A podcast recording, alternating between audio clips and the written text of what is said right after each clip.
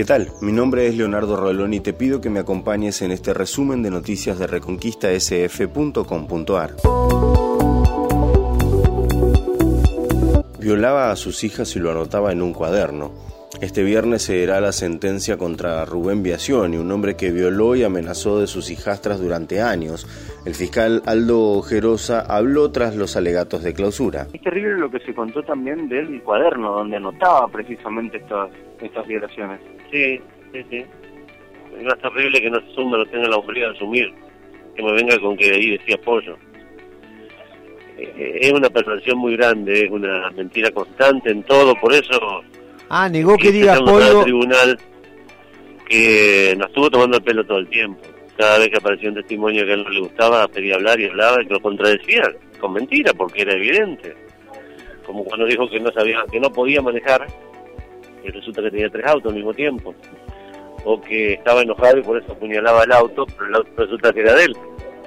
Estaba enojado con María Rosa, en el video se veía que la que escapaba era María Rosa de él, no es que él estaba siendo golpeado por la mujer. No, no, es un, cuesta sobreponerse esto porque realmente no tiene son ni son, es eh, mentir y mentir y lamentablemente muchas veces esta gente eh, consiguen su, su finalidad, ¿no? Como es someter a las mujeres. Aldo.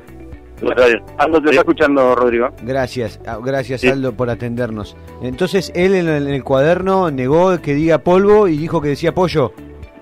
Ajá. Y no sé, explícame vos cómo haces para echarle pollo a una persona. claro. Se los asustó, se los corre para que le ataquen. Curso de robótica para mujeres. El gobierno de Avellaneda invita a todas las mujeres a partir de los 16 años a inscribirse en un curso de introducción a la robótica que organiza Agempia y cuya inscripción cierra este viernes 24 de septiembre.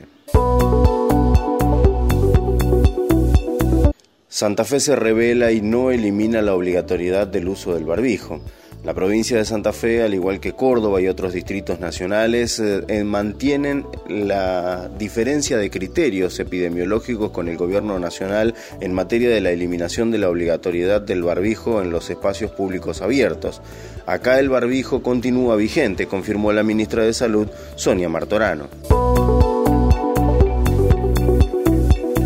La libertad de expresión tiene límites y son las injurias. La periodista Mercedes Ninzi deberá pagarle 70 mil pesos a Guillermo Moreno por daños y perjuicios por manifestaciones vertidas en el año 2016 en el programa de Marcelo Longobardi. La difamación y la injuria injustificada y mendaz tienen que pagarse, dijo Guillermo Moreno. El ministro de Economía, Martín Guzmán, habló sobre la carta de Cristina Fernández de Kirchner donde se plantea que hay un ajuste fiscal.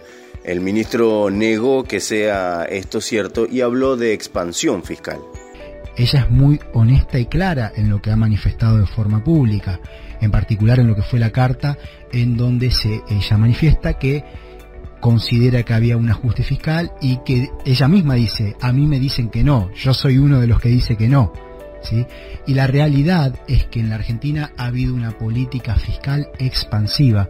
Justamente ayer, Víctor Hugo, eh, publicábamos el comunicado fiscal de los primeros ocho meses del año y eh, lo que eh, mostrábamos, permiso, es que el gasto primario creció interanualmente, y esto está aquí en la página 2, 64,8% y que si excluimos todo el gasto que tuvo que ver con las restricciones de circulación, bueno, el gasto creció 87,3%. Eso quiere decir que el gasto ha crecido muy por encima de la inflación. Es decir, hubo una expansión fiscal en términos reales. ¿Es la que nos hubiese gustado tener?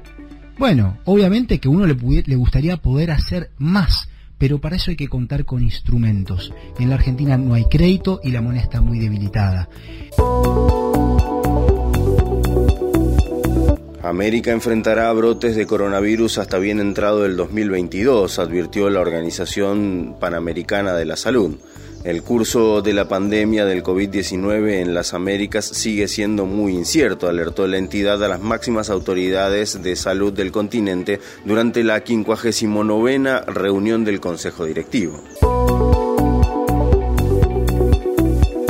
Nos espera una jornada algo fresca por la mañana, con temperaturas que rondarán los 12 grados, y luego la temperatura irá rápidamente en ascenso hasta llegar a los 25. El cielo estará parcialmente nublado. Hasta aquí lo más importante que tenés que saber a esta hora en Reconquista y la región. Si todavía no pasaste, te invitamos a que lo hagas y que entres a reconquistasf.com.ar donde vas a encontrar estas y más noticias.